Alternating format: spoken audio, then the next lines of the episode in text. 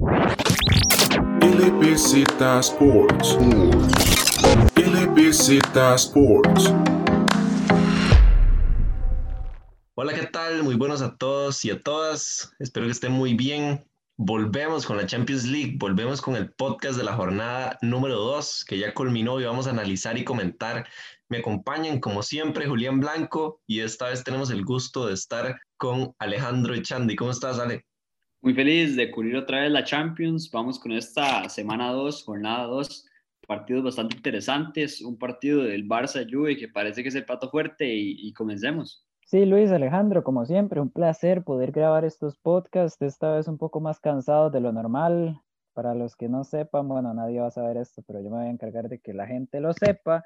Pues resulta que estábamos grabando el podcast, llevamos por el grupo E y nos dimos cuenta que en realidad no estábamos grabando, así que aquí vamos de nuevo, esperemos que salga de la mejor manera y de nuevo un placer poder grabar con ustedes dos. Julián, eh, muchas gracias por recordarnos, la verdad es que teníamos mucha ilusión de hacérselo saber porque es algo que nos llena de orgullo.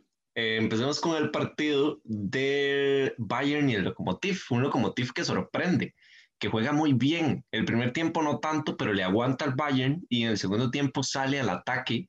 Incluso le, llega a generar mucho peligro al Bayern. Eh, le empata el partido en su momento y tiene varias chances con C. Luis, una que, que, no pasó la pelota ahí, que tal vez pudo haber significado el, el gol de la ventaja para el Lokomotiv, pero es un equipo que hablábamos que no jugaba muy bien, que no tenía esa claridad ofensiva y en este partido por lo menos yo creo que ya nos vamos satisfechos porque lo hace muy bien. El Bayern, por otra parte, el equipo favorito de Julián, eh, sigue siendo eh, determinante creo en esas acciones. Lewandowski no aparece, pero aparecen otros. Y Kimmich yo creo que es el que nunca dejó de aparecer. Y bueno, marca un golazo y le resuelve el partido tan complicado al Bayern. Y nada más que decir. Yo sí tengo algo que decir al respecto. Yo no soy aficionado al Bayern. El problema es que toda la temporada pasada pasé diciéndole a Alejandro y a Luis que el Bayern me parecía el mejor equipo de Europa. Ellos nunca me creyeron y todavía con el Bayern campeón de Europa yo creo que no terminan de creerse. Pero aquí yo, que de nuevo lo repito, no soy aficionado al Bayern, sí me voy a encargar de defenderlos. Eh, bueno, defenderlos como mejor equipo de Europa, porque en realidad el partido les costó muchísimo, como ya dijo Luis.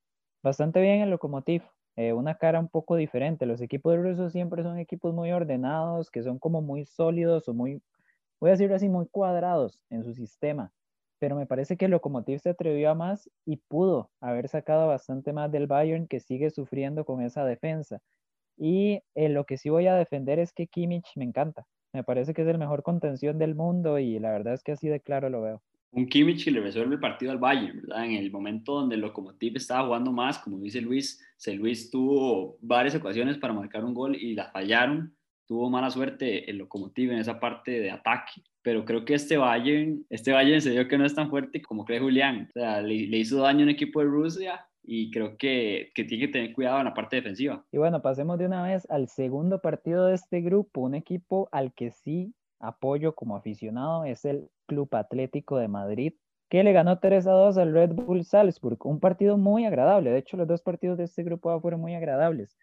Eh, un Salzburg que más o menos lo que nos esperábamos, este estilo de juego tipo Red Bull, ¿verdad? Muy dinámico, muy vistoso, muy rápido, pero con una defensa un tanto floja. Y el Atlético que eh, simplemente el Atlético me parece que por primera vez en la etapa del Cholo tiene un ataque tan bueno o tan agradable de ver como su defensa. El punto es que esto habla bien del ataque porque Joao Félix, Llorente, Carrasco, Correa están aportando muchísimo al equipo. Luis Suárez todavía me queda debiendo un poco, pero también me preocupa por el tema de la defensa y es que veo a un Atlético un poco más frágil en la parte de atrás. Por eso marca tres goles y se lleva dos. Estamos de acuerdo, es un partido, no es nada para encender alarmas, pero sí es la imagen que me está dejando ese Atlético del Cholo. Creo que es justo eso, Julián. Eh, no hay mucho más que agregar para realmente lo que sucede en el partido. El, el Atlético creo que quiere probar eso. Sabe que ahora tiene un poco más al ataque que antes, que ahora tiene un Joao Félix que es más creativo, que con Suárez se puede asociar mejor, que por las bandas tiene jugadores rápidos y que tiene que incluirlos, incluso un medio campo, ya no tiene jugadores tan de choque, sino que tiene jugadores que tratan de llegar un poco más, que tratan de crear un poco más. Entonces creo que el Cholo cede un poco de terreno defensivo y por ahí es donde, donde sufre el Atlético. No sufre, porque la verdad es que se, se para muy bien, pero no se para tan bien como antes. Y por lo demás creo que bien, o sea, Salzburg juega muy bien, el partido es correcto, eh, Sobosla y sigue sorprendiendo, la verdad, y poco más un partido donde el Salzburg eh, se lleva la ventaja 2 a 1, ¿verdad? Y el famoso Joao Félix, como ustedes dicen, el fichaje estrella que tuvo el Atlético, el fichaje más caro de la historia, resuelve el partido y hay videos de los jugadores del Atlético hablando entre Oblak y Saúl diciendo que Joao Félix es un jugadorazo y parece que sí es verdad, parece que está demostrando que es el jugador que necesita el Atlético y como dicen ustedes, creo que está dando un poco más adelante, pero está perdiendo un poco atrás. Creo que es algo que le pasó a, la Juve a estas temporadas, que está tratando de tener mejores delanteras, pero poco atrás debilitando un poco. Entonces creo que es un toma de amen, eso le está pasando al Atlético. Vamos con la tabla de una vez de posiciones. El Bayern se queda como líder con seis puntos, el Atlético de segundo lugar con tres y el Lokomotiv y el Salzburg respectivamente tres y cuatro con un punto. Pasemos al grupo B, muchachos. Grupo del Shakhtar, Mönchengladbach, Inter y Real Madrid. Y no estoy diciendo este orden porque son los que estoy leyendo, sino porque así está la tabla y luego la vamos a repasar. Eh, empecemos con el partido tal vez menos agradable, aunque sí fue un partido interesante. Shakhtar recibe a Inter en Ucrania y el Inter tiene chances, se va bien al ataque y no resuelve tal vez en el primer tiempo, pero creo que no aprovecha lo que tiene y por eso es que paga tan caro. El Shakhtar se tira muy atrás, tal vez un poco más de lo esperado y por eso por eso el partido termina 0 a 0. En realidad el Inter no sufre, es el, dominador claro del partido, pero no logra encontrar la llave. Y no logra encontrar la llave por un tema que se me está haciendo muy preocupante en este Inter, y es que tiene Lukaku dependencia. Así es como lo está, bueno, así es como lo leí en Twitter y la verdad pues voy a decirlo yo también, es Lukaku dependencia, porque si nos ponemos a ver el partido, Lautaro jugó muy mal, Varela tuvo algunas chances que no aprovechó, el, el equipo llega por bandas, a Kraft es un jugadorazo, pero el punto es que tiene que ser Lukaku, porque si no es Lukaku, de momento parece que cuesta que lleguen esos goles. Por ahí hay otro tema que me preocupa y es el jugador que vaya a estar detrás de los delanteros. Porque, ok, los delanteros son Lukaku y, y Lautaro Alexis, pero atrás de ellos Eriksen no está rindiendo. Sensi me parece que es el ideal, pero no deja de lesionarse. Y el propio Alexis, no sé por qué Conte no quiere probar con los tres al mismo tiempo, pero el punto es que sí, el Inter en este momento tiene un problema, se está atascando mucho si no es por Lukaku y, por ahí pueden llegar pues a perderse algunos puntos importantes. Por el lado del Shakhtar es la primera vez, los veo echarse para atrás. Es un equipo que, como ya la gente sabe, tiene muchos brasileños en ataque y les gusta tener un juego así dinámico, bonito de ver y demás. Sin embargo, contra el Inter se echan atrás. Me parece a mí que es porque hacen, o sea, la temporada pasada eh, juega la semifinal de Europa League, Shakhtar e Inter, gana el Inter 5 a 0. Entonces supongo que por ese lado Luis Castro prefirió hacer algunos ajustes, tal vez cambiar un poco el estilo, echarse un poco más atrás. Y pues bueno, al final de cuentas el resultado pues se nota que le mejoró bastante. Un Eriksen que llegó pésimo a este Inter, desde que llegó del Tottenham creo que ha mostrado que no, no está para este Inter, no se ha sentido cómodo ese Inter que busca ese 10. En el caso de la referencia que se me viene a la mente es Snyder, que Snyder le dio mucho al Inter como 10 detrás de Milito de todo, y eso es lo que está buscando el Inter con Sensi y Eriksen, pero Eriksen no se ha sentido cómodo, contelado las oportunidades en la liga y parece no ser ese jugador. En el caso de Shakhtar, sí, ofensivamente quedó debiendo. Es lo raro porque contra el Madrid jugó bastante bien ofensivamente y con cambios. Entonces eso extraña mucho el Shakhtar. Vamos al segundo partido. Yo creo que, que lo resumieron muy bien. La verdad es que el Inter sí dejó escapar tal vez no solo la oportunidad de ganar un partido por un duelo directo, me parece a mí, pero sí deja escapar las chances que le vayan a beneficiar y que tal vez sean lo que los haga arrepentirse en un futuro por no clasificar. Pasemos al otro. Mönchengladbach recibe al Madrid y de no ser porque Casemiro se ilumina en los últimos cinco minutos del partido, el Madrid no empata y casi, casi, casi es tragedia para, para el Madrid esta visita. Yo me atrevo a decir que si el Madrid llega a perder ese partido, teniendo en cuenta que le tocan dos contra el Inter, o sea, la Champions se le complica, pero Madrid pierde contra el, Gladbach y se deja puntos contra el Inter, yo creo que ya se podrían haber dado por, por listos, por muertos. Eh, la verdad es que este punto es valiosísimo. Esos dos goles al final son muchísimo más importantes de lo que en un principio podrían podría parecer. Yo sé más o menos lo que va a decir Alejandro, pero voy a decir, voy a decir mi punto de vista. Para mí el Gladbach hizo el partido que quería hacer desde un principio. Tal vez no les funcionó la presión alta que tanto hacen, pero al fin de cuentas tampoco sufrieron mucho. Y el punto es que al Gladbach es un equipo que apenas recupera, le gusta atacar rápido, le gusta que con dos, tres toques ya estén en el área rival. Y Turam y Ple para esto son buenísimos. Y me parece que queda muy demostrado. Apenas salen ellos dos, el Gladbach ya no tiene cómo salir al ataque y a partir de ahí me parece que se quedan encerrados y ahí es donde ya no logran resistir el asedio del Madrid. Pero que este partido, después de ir 2 a 0, haya terminado 2 a 2, me parece que es más culpa del Gladbach que en sí méritos al final del Real Madrid. Este es un partido bastante complicado y raro para el Madrid, porque los primeros 30 minutos lo juega perfecto. Es el Madrid que se quiere ver en todos los partidos, un Madrid donde genera bastante, tiene el control del balón y defensivamente se ve completamente sólido. Un Madrid que no se veía hace mucho tiempo así y está jugando un gran partido los primeros 30 minutos de lo mejor que le he visto la temporada pero cae ese gol, cae un gol del Borussia, un contragolpe de Turán, que era el primer tiro que hacían, primera aproximación cerca del área y un golazo, se meten de contragolpe y ahí es cuando el Madrid se cae completamente.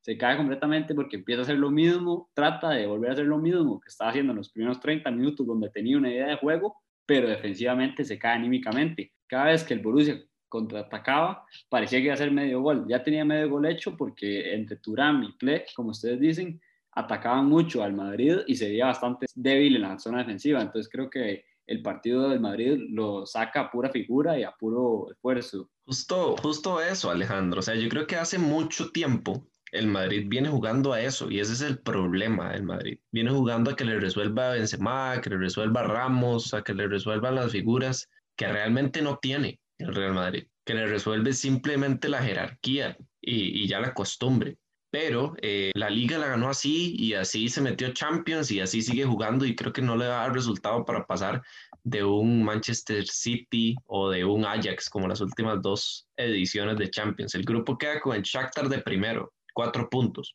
Segundo el Gladbach con dos, tercero el Inter con dos y el Real Madrid con un punto en último lugar. El Gladbach está clasificando de momento porque eh, empató en Italia. Entonces eh, ahí le lleva el duelo directo ganado al Inter.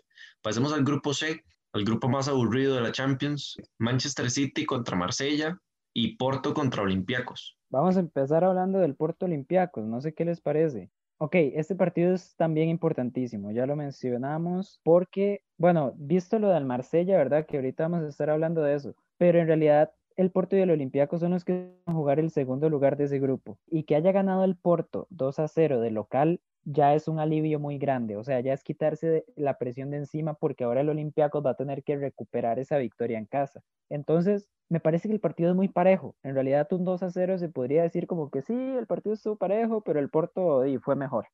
Y no, no me parece el caso.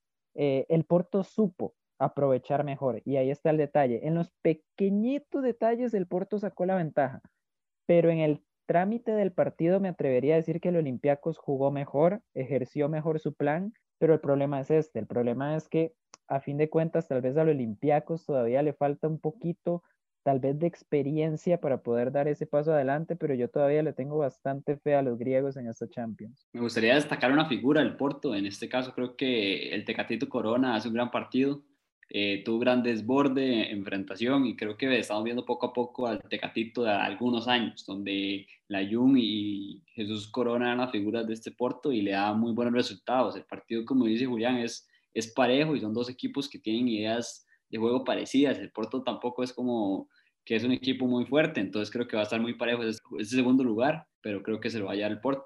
Yo creo que esa es la diferencia, realmente el Porto tiene con qué sacarle diferencia al Olympiacos. Más allá de que el estilo de juego creo que es más interesante el del, el Olympiacos, y ahí sí con Julián, la verdad es que me parece que es cierto. Vamos a ver, ese equipo tiene, para que uno le ponga el ojo, un estilo de juego muy bueno, muy interesante. No tanto porque sea vistoso, sino porque propone y porque sabe, sabe cuidarse y sabe cuándo hacer lo que tiene que hacer en el partido.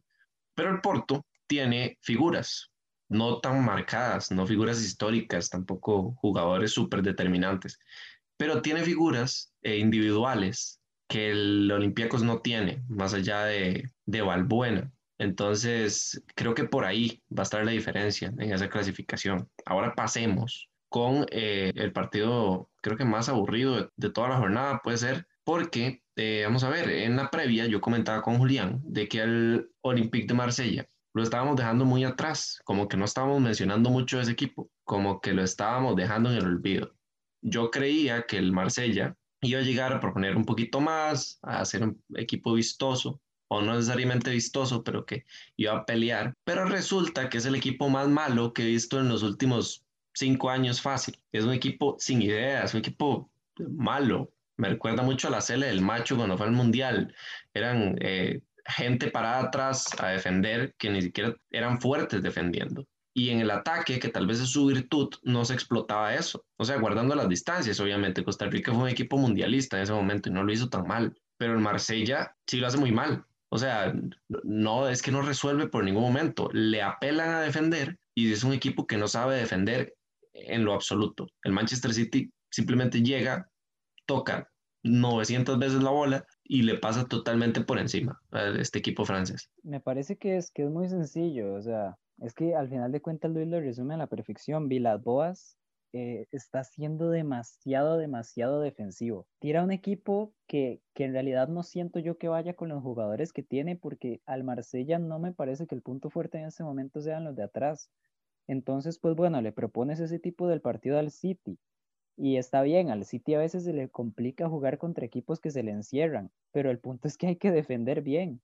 Y al Marsella ni siquiera logra hacer eso. Entonces, pues y para el City al final de cuentas se le hace muy sencillo, tiene mucha calidad en ataque, tiene muchos mecanismos para, para llegar al gol y al final de cuentas eso es lo que hace, gana 3 a 0 y la verdad ni siquiera se le complica el partido. No, no voy a atreverme a tanto decir que es el peor equipo que he visto en cinco años, pero la verdad de los peores sí. O sea, la verdad es que en ese rango sí puede estar, entonces me parece bastante negativo lo que están haciendo y bastante preocupante porque es un grupo que deberían poder competir bastante. Más allá del City deberían poder competir. Un Marsella que parecía que si le planteaba bien al City y contragolpeaba o por lo menos paradito bien atrás y contragolpear, creo que le complicaba el partido porque es típico partido que al City le cuesta. Un partido donde el City tuvo 64% de, de posesión de balón, pero solo tuvo 8, 8 disparos.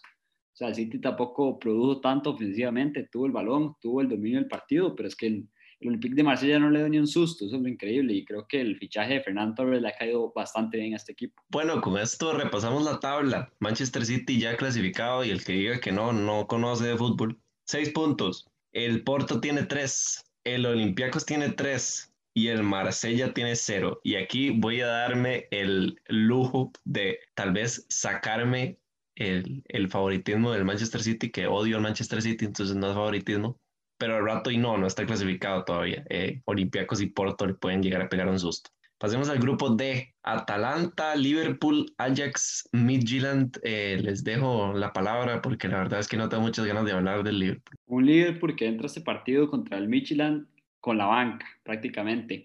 Eh, no mete al trío de, de, ataque, ¿verdad? No mete a Mané, Salah y a Firmino mete a Minamino, Origi y Jota. En el medio campo hace cambios con Milner y Shakiri. Creo que mete un equipo bastante alternativo, pero le sale la jugada Luis. Eh, no entiendo por qué está tan molesto si consigue la victoria a Liverpool y, y se como puntero del grupo. Lian, ¿algo que decir? No, no, no, te dejo. Le explico un poco a Alejandro. Yo no estoy molesto porque Liverpool gane. A mí la verdad es que yo estoy tan acostumbrado desde hace mucho tiempo, desde épocas donde Liverpool quedaba noveno en la liga, a que Liverpool pierda, que ya si gana o pierde, eh, la verdad es que no es lo que me preocupa más, sino que tengo una idea de juego y la tiene, vamos a ser claros. Pero lo que a mí nunca me ha gustado en un equipo es que menosprecien al rival y ya van dos partidos consecutivos, que está bien, hay que mantener las distancias. El Midtjylland no le compite al Liverpool, pero no hay que menospreciarlo así de inicio. O sea, me parece que Klopp se está equivocando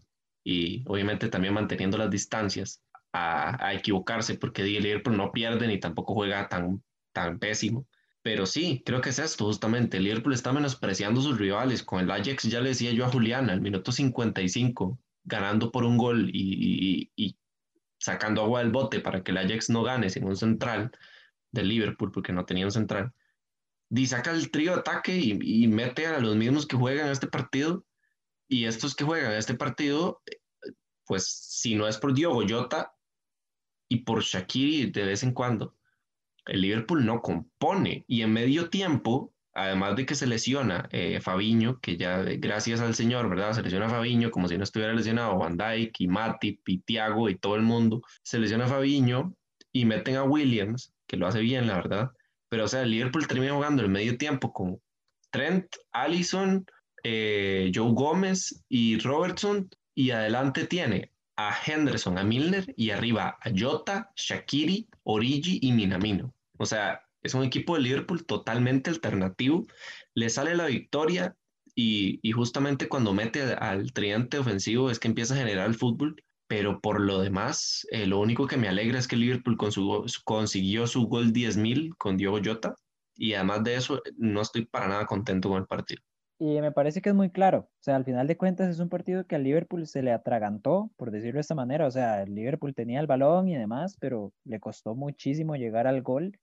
Eh, sin embargo, para esas situaciones está Alexander Arnold, ¿verdad? Que sabe abrir un partido. Eh, destacar a Scholz como central del Midtjylland. Me parece que es un muy buen partido y siempre hay que destacar a algún jugador interesante de estos equipos menos conocidos. Eh, Julián, nada más para intervenir un momento, se me olvidó decir algo. no puedo irme de este podcast sin decirlo y no me voy a sentir bien hasta que lo diga. le doy seis meses a Minamino nada más para que se, se le devuelva a Japón con todo y cajita de regalo, porque es el jugador más malo que he visto ponerse la camiseta del Liverpool. Y eso que he visto muchos jugadores malos ponerse la camiseta del Liverpool. Lo está diciendo un aficionado que vivió la etapa de Andy Carroll como goleador reta, así que cuidado. Y Ricky Lambert también. Eh, de paso, yo también eh, le doy seis meses también a Eriksen ahí en el Inter. Pero bueno, Sigamos con, esta fase de grupos, sigamos con el siguiente partido de este grupo D y fue un partido mucho más atractivo y me parece que bastante, bastante competido, no me lo esperaba. Y es que el Atalanta empata en casa 2 a 2 con el Ajax. El Ajax se fue ganando 2 a 0 al descanso. Aquí hay dos puntos que me gustaría tocar para darle la palabra a ustedes. El primero, me encanta el Ajax, que, o sea, es brillante, es brillante, brillante, me encanta, de verdad. Eh, porque la verdad es que está compitiendo muchísimo. Le hizo un partidazo al Liverpool que se mereció más, se mereció mínimo el empate, y aquí con la Atalanta pues ya sacó el empate. Entonces, eh, muy bien por ahí, un equipo que se renovó pues en cuestión de dos años. Obviamente pues no estoy esperando que lleguen a semifinales, pero el talento lo siguen y lo seguirán produciendo. Por otro lado, hay cierto colombiano que está a un nivel imparable, se llama Dubán Zapata, hizo lo que quiso con la defensa holandesa y a partir de él es que sale ese 2 a 2. Un partido donde hay dos etapas, una etapa donde el Ajax domina un poco más, el primer tiempo 2 a 0 se pone arriba y en el segundo tiempo parece que el Atalanta responde completamente, como dice Julián, con Dubán Zapata, que es un delantero con mucha potencia. Eh, Blind creo que no lo puede contener por la diferencia de físico, y Duván Zapata por el empate. Es un partido bastante interesante, dos equipos que quieren hacer bien las cosas, que atacan bastante y me está gustando los dos equipos en realidad. Creo que el problema de Atalanta va a ser un poco eso que habíamos dicho antes, que es que, que vienen partidos muy seguidos, entonces la banca del de Atalanta no es muy buena y creo que eso le va a pesar más adelante, pero son dos equipos que están haciendo bien las cosas. Igual, también antes decíamos, y cuando decimos antes, que lo hemos dicho mucho en el podcast, ya saben que es que no grabamos, entonces lo vamos a seguir diciendo. El, la Atalanta le, le pone más énfasis a la Champions que a la Liga al final de todo, entonces no creo que sea algo que le afecte mucho, por lo menos para la Champions. Obviamente en Liga eh, sí le va a afectar. Pero bueno, repasemos la tabla. Seis puntos para Liverpool, que juega eh, no tan bien como debería estar jugando y que tiene muchas bajas. Seis puntos para Liverpool cuatro para el Atalanta, que creo que, que se está cumpliendo más o menos el, la predicción que teníamos todos y luego el Ajax que viene sorprendiendo mucho. Eso sí, poca gente se lo esperaba con el equipo que, que tenía antes y el que luego se formó. Nadie le tenía muchas esperanzas. Con un punto está de tercero, con muchas chances de competir. Y el Midtjylland con cero, que creo que es eh, a priori aquel equipo que pensábamos que era muy, muy malo y que resulta ser simplemente un equipo que no compite, pero que tampoco es tan malo. Pasemos al grupo E, grupo del Chelsea, Sevilla, Krasnodar y Ren. No sé con cuál empezar. Empecemos con el Sevilla contra el Ren, que me parece que es partido malo, muy dominante el Sevilla. Creo que el Ren, si llegó dos veces, fue mucho en el partido. Creo que exactamente dos veces llegó. Y no, o sea, no fue peligroso. Se para muy bien el Sevilla, pero es que creo que no es por eso que no llega el Ren. El Ren no llega porque no crea nada. Aquí me parece que hay una analogía que se puede hacer bastante acertada, la considero, y es que es el mismo partido este Sevilla-Ren al partido del Manchester City y el Olympique de Marsella. Lo siento de esta manera porque en ambos casos el equipo francés, o sea, en este caso el Ren, juega demasiado defensivo, o sea, juega muy, muy defensivo y no propone prácticamente nada. Y ya eso me preocupa bastante porque el Sevilla es un muy buen equipo. El equipo de Lopetegui compite siempre. Entonces, un equipo que se le tire para atrás, que trate de buscar a Girassi contra Conde y Diego Carlos, simplemente no va a funcionar. Si este partido termina 1 a 0, es tan solo porque el Sevilla no tiene los delanteros que sí tiene el City pero fácilmente pudo haber sido una goleada. Entonces, me parece que el Ren no me está dando una buena presentación y esta es la primera Champions que juegan como club, pero cuidado, cuidado porque de verdad eh, no me están dejando buena cara ninguno de los equipos franceses. Todavía no hemos hablado del París, pero me adelanto. Ahora, hay un detalle interesante para darle la palabra a Alejandro y es que, eh, eso sí, el Ren no tenía ni a ni a Camavinga y Burillo debió salir de cambio eh, forzado también. Entonces, por ahí, la media cancha del REN no estaba disponible, puede que haya cambiado un poco el plan de juego debido a eso, pero igual me parece bastante anticompetitivo lo que sucedió. Un partido donde el Sevilla fue completo dominador del partido, creo que como dice Julián Luis, el Sevilla fue más, produjo más, solo que le faltó el gol, le faltó definir en ese último, último cuarto de la cancha. Creo que Luke de Jong no estuvo efectivo. El caso de Campos me gusta mucho. Esta es la figura del Sevilla. Para mí es el, jugador desequilibrante y creo que este Sevilla solo necesita un poco, un poco más de gol, pero ya está instalándose para competir con, los, con los grandes de Europa, creo yo, ya es, ya es recurrente que está ahí cerca, Europa League la tiene completamente dominada y hay que ver a ver si puede dar ese salto a la Champions. Yo este, quiero hacer una invitación a Alejandro de que cuando termine la cuarentena salgamos por ahí a algún lugar que, que sea interesante porque hay que celebrar que después de 7.414 partidos, el Chelsea no empató, el Chelsea ganó de visita. Hay que llevar a Julián a celebrar, pero no es sorpresa, porque al parecer hay estadísticas que dicen que el equipo que ha ganado más veces por más de cuatro goles de visita en la historia de la Champions es el Chelsea. Entonces, ahí se las dejo. Gana 4-0-4 el Chelsea gana. Y gana muy bien, o sea, gana en cero ¿Cuántos partidos lleva seguidos del Chelsea sin recibir gol? Eso, es otra cosa que a celebrar. Por eso digo, Julián, respetos para el Chelsea. Yo no le tiro por mal equipo ni nada. Pero es que usted y yo sabemos que este Chelsea no es para mantener un arco en cero, o por lo menos cuando estaba Kepa, y que tampoco era para marcar cuatro goles así porque así hasta antes de que se recuperaran todos sus jugadores. Así que muy bien, Julián. Eh, Chelsea gana, convence, anota, juega muy bien arriba, juega muy bien atrás. Mendy creo que es una super seguridad para este equipo que venía flaqueando ahí en la portería.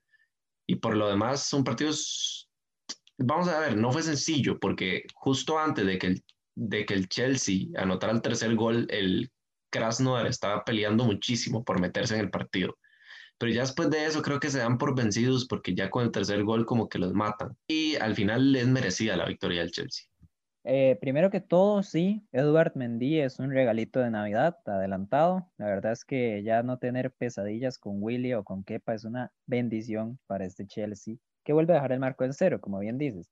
Ahora, eh, por primera vez, creo que por primera vez que hablamos acá, eh, vos estás, siendo más optimista que yo, porque a mí el Chelsea todavía me deja mis preocupaciones. Sí, mereció ganar, ganó 4-0, antes del, hasta el 2-0 fue que, fue que el Krasnodar ya se echó, o sea, se cayó, digamos, el, el partido con 1 a 0 estaba muy parejo, de hecho al Chelsea se le, se le desordenó en, en cierto momento, por eso el Lampard tuvo que realizar ciertos cambios. Cuando cae el penal de Werner es cuando ya el Krasnodar pues simplemente como que se desconecta y ya caen los otros tres goles, los otros dos goles, perdón. El punto es que le falta, o sea, la defensa está funcionando bien, eso es increíble, pero le falta dinamismo al ataque. Estamos de acuerdo. Havertz, Werner, Ziyech son jugadores nuevos, tienen que adaptarse, tienen que empezar a jugar juntos, pero ocupa que, los Blues necesitan que eso suceda lo más rápido posible, porque de momento se ven más como individualidades sueltas.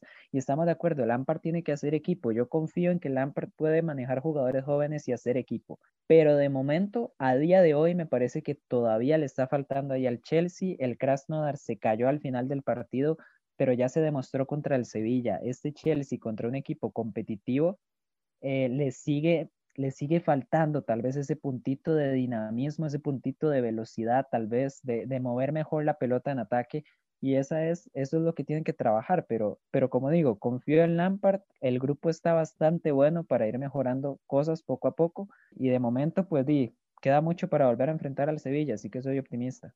Una, una buena noticia para el Chelsea en Sijic, que vuelve poco a poco a instalarse en esta alineación después de esa lesión que tuvo, y un Sijic que vuelve a generar el Sijic que era en el Ajax, un Sijic bastante desequilibrante, y ahí está la clave del Chelsea, como dice Julián, creo que está entre Havertz, Werner y, y Esos tres son los tres creadores que tiene Chelsea, los tres figuras que tiene nuevas el Chelsea y con las cuales debería basar su equipo. En este caso salió con Zijic, Kovacic y Jorginho en la media cancha. Creo que estos tres son muy ofensivos. No me encanta esos tres juntos en la media porque ninguno de los tres defiende muy bien, que digamos. Jorginho tal vez el más defensivo, pero tampoco es un muy buen contención, por así decirlo. Entonces creo que le falta también un contención ahí para para asegurarse la, la, media cancha. No sé qué pasó con Cante en este, en este partido, pero ahí está. Y hay que ver este Chelsea, como dice Julián, que, que acople todas sus figuras y que se ponga a jugar. A mí igual, creo que, que concuerdo con todos. Eh, la ventaja para este Chelsea es que se, se corrige ganando. Y eso es bueno. Sí falta acoplar un poco más el equipo, pero es que tiene tanto equipo y tanta individualidad que parece que en estos momentos no sea tan necesario. Obviamente para futuro es lo mejor que se puede hacer. Pero bueno, eh, repasemos la tabla. Chelsea líder con cuatro, Sevilla con cuatro también, segundo lugar, tercero el Krasnodar y cuarto el Ren. Pasemos al grupo F, bueno, ambos con un punto, Krasnodar y Ren. El grupo F de Lazio, Brujas, Dortmund y Zenit. Parejísimo el grupo hasta el momento. Empecemos con el partido de Brujas y Lazio. Partido que yo creo que no hay muchísimo para comentar más que Inmóvil no estuvo y Lazio no fue claro en ataque y eh, Brujas aprovecha, se mete en la pelea, como ya venía diciendo Julián, y eh, ojo, porque está segundo. Para mí aquí hay un detalle y no es que no solo, o sea, no solo faltó Inmóvil, faltaron muchísimos jugadores, si no me equivoco fueron hasta nueve las bajas que tuvo Lazio. No me sé exactamente, ¿verdad?, quiénes fueron los jugadores, pero sí se podría decir tranquilamente que la Lazio estaba jugando con un equipo alternativo y aún así saca un empate de visita. Este empate es muy bueno porque recordemos que estos dos son los equipos que ganaron en la primera jornada. Entonces, aquí hay un detalle. El Brujas, eh, yo sí estoy más informado del partido, el Brujas jugó mejor, el Brujas mereció ganar el partido. El punto es que le faltó ese puntito de calidad en ataque y ahí es donde estuvo la diferencia para que esto fuera un empate y no una victoria belga. Pero el punto es que cuidado con el Brujas. Yo lo dije en la previa, cuidado con el Brujas y lo voy a seguir manteniendo. Eso sí, como repito, la Lazio no estaba en su mejor momento, así que probablemente vaya a haber una cara diferente para cuando se vuelvan a enfrentar, pero sin duda me sigue pareciendo el grupo más flojo de todos y ahí lo dejo. Una Lazio que le faltó Luca Leiva, le faltó Luis Alberto, que es el creador, ¿verdad? Recordémonos el 10 de este equipo, que detrás de Chiro Inmóvil es su figura más grande y faltó Chiro Inmóvil, su goleador. Entonces creo que este Lazio llegó un poco debilitado y el Brujas tuvo un gran partido y todo, pero creo que es un partido de transición porque el Lazio estaba afectado por las lesiones. Y bueno, pasemos al segundo partido, este que enfrenta el Dortmund con el Zenit. Curioso porque para mí el Zenit atrás juega un partidazo y de, lamentablemente se va sin puntos, pero en parte porque no propone absolutamente nada arriba. Y bueno, se paga caro el Dortmund venimos hablando que jugaba muy mal y encuentra, creo, me atrevo a decir yo como opinión personal, en Dahut, un jugador que le da una dinámica totalmente distinta al equipo. Y no solo hoy, el, el sábado, si no me equivoco, creo que fue jugó el Dortmund. También lo vi y jugó muy, muy bien. En medio campo, como que antes de llegar a la generación final de esas jugadas, Dahut se apropia del medio campo y decide a quién asistir para que éste asista o busque a Haaland o en, el ataque se muestre mejor el Dortmund. Y creo que es un punto alto. Hoy también juega muy buen partido. Y bueno, Holland y Sancho son los que resuelven. Pero eh, igual tampoco me convence muchísimo este Dortmund. Yo creo que a nadie, Luis. O sea, este Dortmund eh, de los representantes alemanes es al que menos confianza o por el que menos apostaría en este momento ok, tienen a Holland, Y eso es una ventaja. Holland es el jugador más confiable del mundo porque siempre hace goles, siempre, sin importar el partido. Pero eso no cambia el hecho de que a este Dortmund le esté costando generar en ataque. Estoy muy de acuerdo con lo que dices de Dahut. Es un jugador que yo vi desde el Europeo Sub-21 con Alemania, que queda subcampeón. Siempre me gustó muchísimo y por dicho ya le están dando chance. Pero es que es eso. El partido al final lo resume muy bien porque el Zenit, como buen equipo ruso, lo voy a insistir, es muy ordenado, eh, defiende bastante bien, pero al final termina proponiendo muy poco. Un partido que me parece termina sacando el Borussia por insistencia, por pura calidad individual, pero es un equipo que la verdad todavía no lo veo compitiendo contra los pesos pesados. Yo un Dahoud que conocí también en ese Mundial Sub-21, donde Alemania pierde la final contra Francia y tiene un gran Mundial Sub-21, Dahoud, pero lo que no me gusta de este jugador en el Dortmund es que me recuerda mucho a Weigel. Y Weigel era un jugador que me gustaba mucho ahí en la contención, que era parecido, de físico delgado, pequeño, que tiene gran control del balón, que juega, medio contención, medio creativo. Creo que tienen estilos bastante parecidos, tal vez Dahoud tiene más control de balón y menos quitada de bola, pero ojalá pegue, ojalá pegue porque en el medio campo está quedándose un poco sin opciones el Dortmund, porque ponía mucho a Delaney y Witzel, y entonces creo que se queda un poco sin opciones en esa transición de media a delantera, porque adelante, adelante tiene muchas fichas, ¿verdad? Todos lo sabemos, pero siento que sí, que le cuesta, le cuesta producir este Dortmund y en el caso de Haaland es un monstruo, ¿verdad? Sí, creo que concuerdo, pero eh, me faltó añadir algo un poco que tal vez esté fuera de contexto, pero igual lo voy a decir. Eh, Royce no está en su mejor temporada ni, ni de cerca. Está pasando un muy mal momento futbolista. Sancho tampoco. No, Sancho tampoco, pero Sancho igual aparece. Es que el problema es que Royce está jugando mal, pero no aparece. Y antes Royce y Sancho se encargaban de surtir a la delantera en bolas que terminasen en gol. Y ahora no está, está jugando muy mal. Y en Julian Brandt, mayoritariamente, tratan de, de dejar ese peso. Y Brandt lo intenta, o sea, Brandt no juega mal, es un muy buen jugador, pero no suple ese Royce en su prime moment y creo que eso es lo que resiente el Dortmund. Pasemos a, repasar la tabla. Lazio líder, cuatro puntos. Brujas con cuatro también. Y se pone parejo porque el Dortmund llega a tres venciendo al Zenit.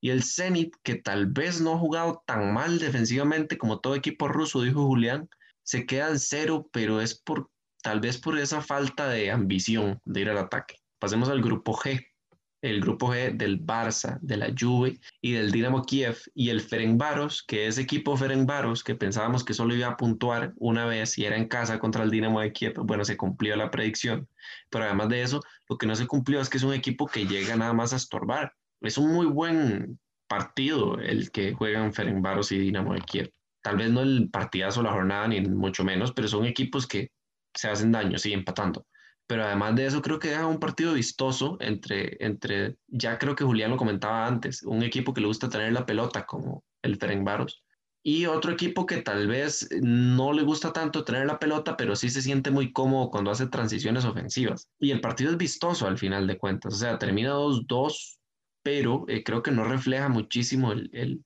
el, trámite del partido, porque yo creo que, que por ser estos dos equipos les deberían dar tal vez un puntito más por el empate. Me parece eso que el partido es bueno, a pesar de que esperábamos que fuera el bostezo de la jornada. Sí, al final de cuentas es el partido menos interesante de la jornada, incluso puede que sea el partido menos interesante de esta Champions, pero en realidad termina siendo muy vistoso, como bien dice Luis, y hay un punto llamativo. Me parece a mí que el Dinamo Kiev mereció más por una parte, pero por otra parte no. ¿Por qué voy a decir que mereció más? Porque jugó mucho mejor se pusieron 2 a 0 por adelante, tenían el control del partido, el Ferencváros no tenía por dónde, y ahí es donde llega porque no lo mereció, porque el Ferencváros en una jugada aislada logra encontrar el 2 a 1. Y a partir de ahí pasa el partido, pasa el tiempo, terminan expulsando a Sidorchuk del Dinamo Kiev, eh, entran los cambios del Ferencváros y a partir de ahí el partido es totalmente del Ferencváros. Entonces, por un lado, el Kiev es mejor equipo, eh, jugó mucho mejor, pero por otro lado no me parece nada adecuado para un equipo que pues se le vayan estas ventajas y se le vaya un partido de la forma que se le fue al Dinamo.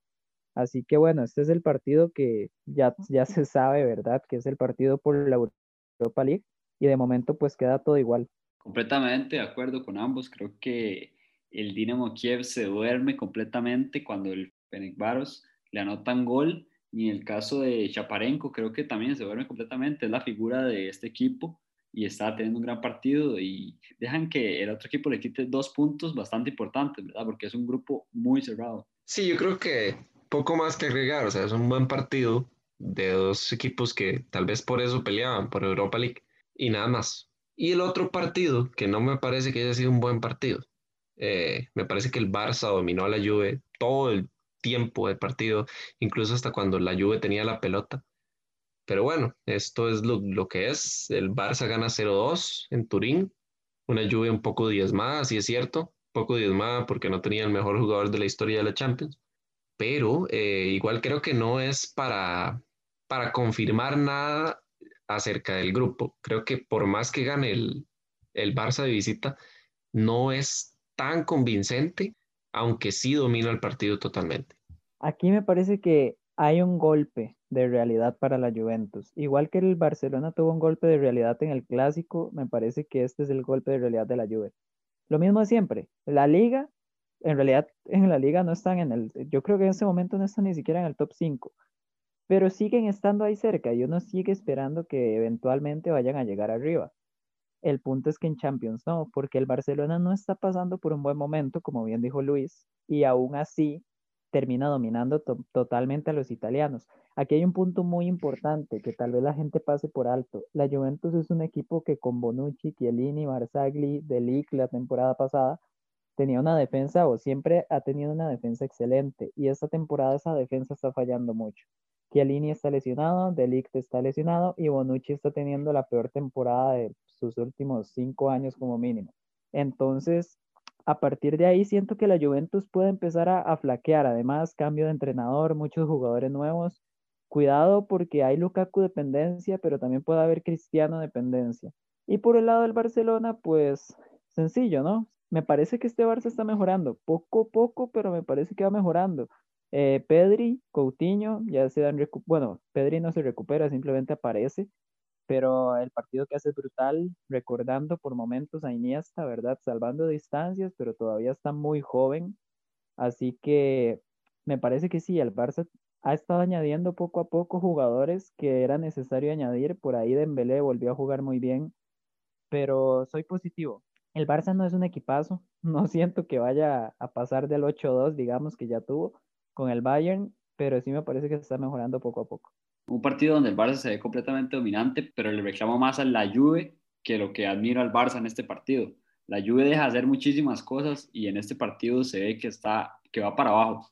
Venía de un empate contra Crutone y un empate contra Elas Verona, ¿verdad? Entonces no venía bien este equipo de la Juve y arriba se ve completamente desdibujado. En el caso de Chiesa parece que está corriendo a diferente velocidad de sus compañeros corre como loco y nadie le tira una pelota al espacio. El caso de Kulusevski, creo que se estorba con Dybala. No se ve bien esta Juve, le anulan tres goles a Morata por el VAR, pero bien anulado, ¿verdad? Entonces creo que la Juve no se ve bien defensivamente.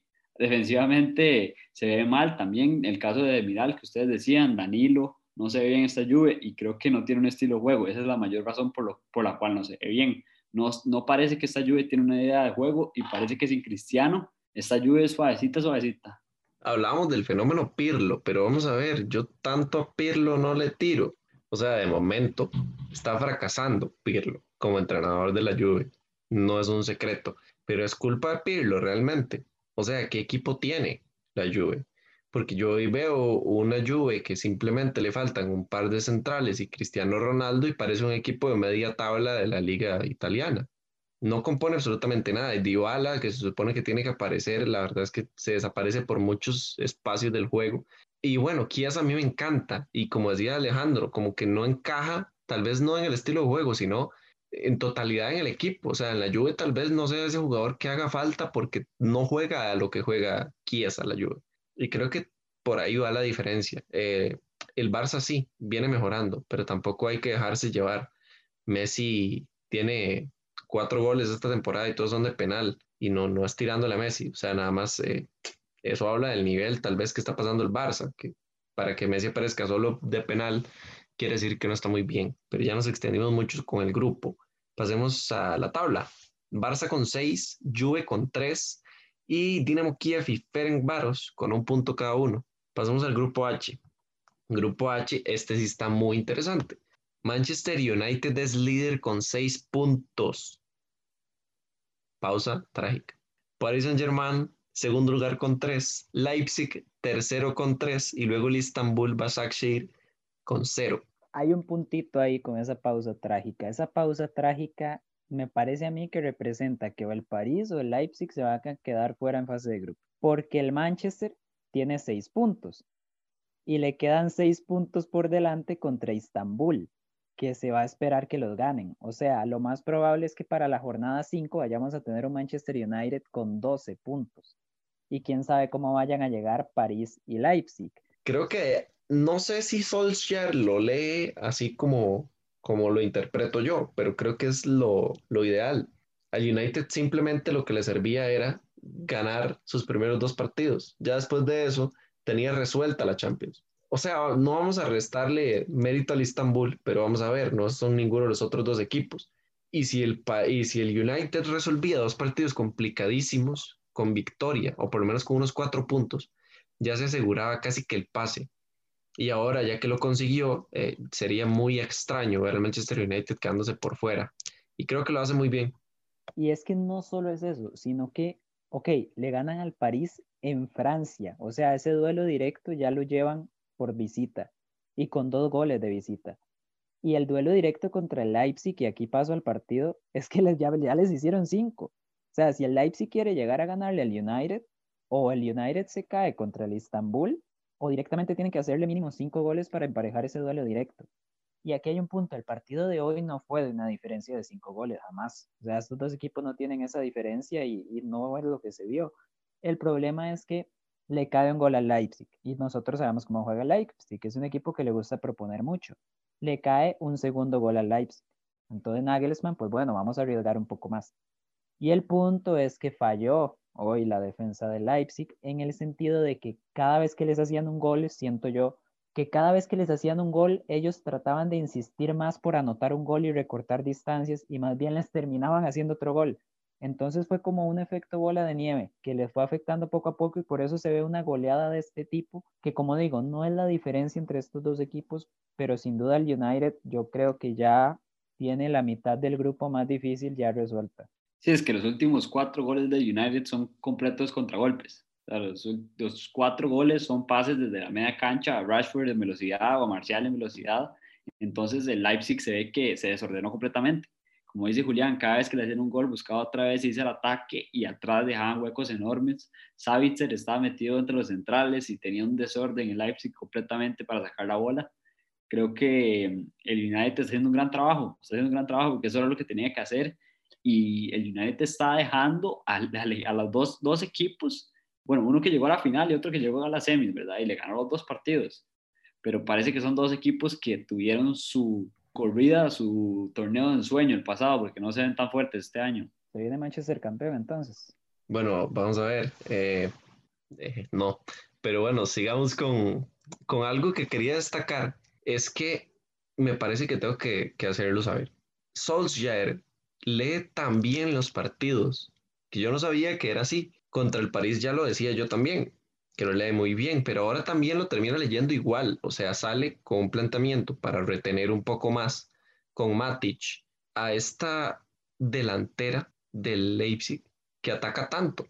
Lo hace y además de eso, cuando ya se ve superior, ingresa Rashford porque lee que el partido está para velocidad, para contraatacar. Lo mete, mete Bruno Fernández también, que le sostiene un poco la pelota y creo que ahí es donde termina resolviendo por tanta diferencia, porque eh, totalmente de acuerdo, o sea, el, el partido está para terminar eh, 3-1, más o menos, 2-1, pero bueno, termina 5-0 gracias a esto, creo yo, que, que, fue más inteligente en cancha y obviamente tuvo su día también el Manchester United. Pasemos al otro partido, que creo que es, bueno, de trámite no, porque el París le costó muchísimo abrir el marcador pero por lo demás eh, pasa lo que tiene que pasar. El Istanbul, la verdad, me está sorprendiendo por lo competitivo que es. No me está sorprendiendo por ser este equipazo, ¿verdad? Que merece más puntos, como por ejemplo el Ajax, que merece más puntos. Pero sí me está sorprendiendo porque a Leipzig le hizo un partido y a Leipzig le costó muchísimo ganarle al Istanbul y al París también le volvió a costar mucho. De hecho, contra un mejor equipo, al menos en ataque, me parece que el París no se lleva la victoria porque tuvo muchas chances, o sea, hubo muchas jugadas de contraataque que el París quedaba eh, mano a mano con los delanteros y simplemente marcaba la diferencia, pues esa calidad de cada equipo. Al final, dos jugadas ahí perdidas, Moisken ahí anotó un doblete, pero la verdad el París, como ya dijimos, eh, ni el París ni el Leipzig, al menos de momento, se han visto del todo bien, si bien es porque el Manchester ha estado excelente, pero también dejan sus dudas, no están mostrando el nivel que, nos gustaría a nosotros y por ahí el Istanbul también está siendo competitivo y puede rascar algunos puntos. Un París que se vio mal, como ustedes dicen, no se vio contundente, no parece que es un subcampeón de Europa, ¿verdad? Acordémonos que fue subcampeón, sorprende todavía, y este equipo que le cuesta un Istanbul, que no me gustó el partido, el partido del PSG, creo que ofensivamente produjo, porque es un equipo inferior claramente, pero muy, muy poco acertados. O sea, si no es por ese cabezazo muy skin que abre el marcador en un tiro de esquina, que cabecea a la par del portero, el portero no sale, creo que ese partido se le complica más al PSG, que no produjo mucho y defensivamente parece ser el PSG de hace dos temporadas, tres temporadas, donde cualquiera la nota, ¿verdad? Yo eh, aquí con Julián nunca, es que saben qué es lo que pasa, que yo nunca he, querido a Berratti como jugador, no me gusta pero para el PSG es el jugador más importante, yo creo que de la historia, porque parece que sin Berratti este equipo no funciona, es como, como un equipo de media tabla de, la liga francesa, no sabe salir. Hoy tuvo más salida Keylor Navas en esa que se va por la banda izquierda que todo el París en todo el partido, yo creo. Y, es que es eso, o sea, y, el París basa su creación futbolística en Di María y, y Neymar para poner a jugar a Mbappé y a quién en este caso, pero es que Neymar se lesiona entonces Di María, que no aparece en todo el partido, es el encargado de generar. Y Sarabria, que, que llega y bueno, llegó y quién sabe si llegó o no llegó, ¿verdad? Lo único que sé es que no llegó, pero a la bola que le puso Mbappé como al 88, porque le puso una pedrada, pero por lo demás no estuvo en todo el partido. Fue, o sea, el, París no genera fútbol. Y, y, o sea, yo creo que el mercado de fichajes tenían que fijarse en eso. Y tienen a Draxler también. Y no juega, pero bueno, ya es suficiente hablar del París. Repasemos la tabla. Seis para el United. Va firme United. Ojo que United campeón, dijo Julián. Luego PSG con tres puntos. Leipzig con tres, que para mí va a clasificar el Leipzig en lugar del París. Istanbul con cero puntos. Ahora viene la parte favorita del señor Julián Blanco. Julián, cuéntenos cuál es esa parte. La parte que viene es la pregunta que lastimosamente ya dejó de ser una sorpresa.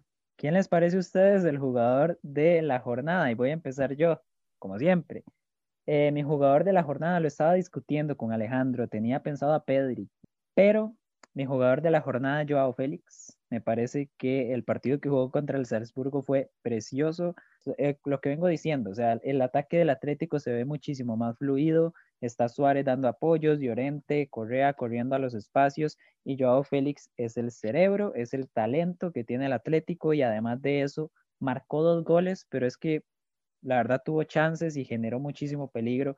Me está gustando mucho, me parece que el Cholo está gestionándolo bastante bien y yo como colchonero lo que quiero es seguir viendo ese Joao Félix, es mi jugador de la jornada sigo yo con mi jugador de la jornada. Me voy a ir por el lado de los goles. Me voy a ir por Marcus Rashford, que entró de cambio y marcó tres goles.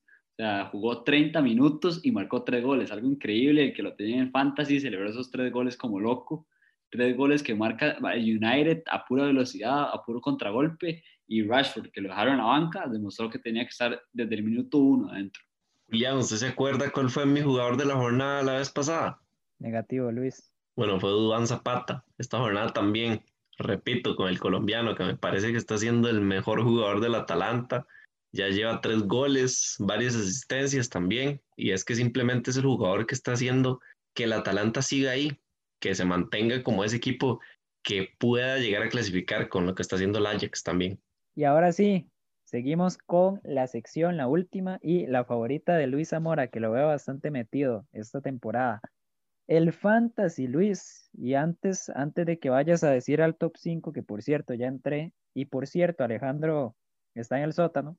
Luis, por ahora, por ahora, por ahora. Después de la jornada 1, Luis estaba bastante contento en el top 3. Eh, yo me había quedado un poco rezagado porque dejé a Ansu Fati en banca cuando hizo 11 puntos. Pero eh, Luis sigue en el top 3. Lo que vengo a decirle a Luis es que la distancia se recortó y yo estoy apenas un punto detrás. Y él ya tuvo que gastar un comodín. Así que me parece que de nuevo se va a repetir la historia, Luis. Yo creo que primeramente hay que mencionar que Alejandro está en top 27 de la liga y que no está mal, ojo, no está mal, porque la liga está prendidísima, o sea, la liga está buenísima. Eso es que si Alejandro recorta tres puntos, se pone top 10, es brutal, está muy pareja. Tal vez la distancia con el primero sí es más, más grandecilla, pero se puede ir recortando jornada a jornada, porque el, el Fantasy de la Champions es así. Repasemos el top 5. Gimnástica Española de Felipe Trigueros tiene un inicio rarísimo, porque la primera jornada no le va mal, pero tampoco le va muy bien. Esta jornada hace 102 puntos, o sea, es un descaro, y se pone líder con 165. Lagartos de Tabasco, que estuvo líder la, la jornada pasada, baja porque hace una jornada mala, 58 puntos. Bueno, mala relativamente, porque fue igual que los puntos que hice yo, pero mi jornada también fue mala que yo, por cierto, estoy en el tercer lugar con 145 puntos. Y abajo viene el Dream Team de Julián Blanco, que está a 144. Es una super jornada. Y ya después viene Pablo's Team, que vuelve a repetir jornada como quinto lugar con 140. Pero abajo de eso vienen varios con 130 como 7 y después con 120 también como 7 y por ahí, por ahí va la pelea, está muy parejo. Entonces, yo creo que sí, eh, hay que seguir apostando y metiéndole el fantasy porque la verdad es que Julián ya ganó uno y no va a ganar más. La verdad es que Julián ganó uno y va a seguir ganando. Recuerden que para los que están participando hay premios a final de temporada para que sigan revisando y sigan actualizando sus equipos. Eh, lo que se tiene comentado es una camiseta del equipo favorito del ganador de la, de la edición del fantasy. Así que participen, quien quita y Julián se lleva una camiseta del Bayern Múnich. Y bueno, con mi camiseta de Kimmich a final de temporada, eh, ¿qué puedo dar la despedida, Luis? Sí, sí. ok, muchísimas gracias por escucharnos. Podcast de la segunda jornada de la Champions. En este momento en cámara Luis está bastante muerto de risa. Eh, mi nombre es Julián Blanco. Eh, nos acompañaron Luis Zamora, que fue quien dirigió el podcast, y Alejandro Echandi, que esperamos poder tenerlo más seguido. Recuerden que cada jornada de Champions vamos a subir nuestro análisis de la jornada y también subimos podcast sobre el baloncesto nacional, internacional, sobre la NFL que lo subimos el día miércoles para que vayan a pegarle una escuchada y también sobre fútbol nacional. El lunes, de hecho, es nuestro siguiente podcast sobre el baloncesto nacional acá en Costa Rica con David Loaiza. Muchísimas gracias por escucharnos. Recuerden seguirnos en redes sociales y hasta la próxima.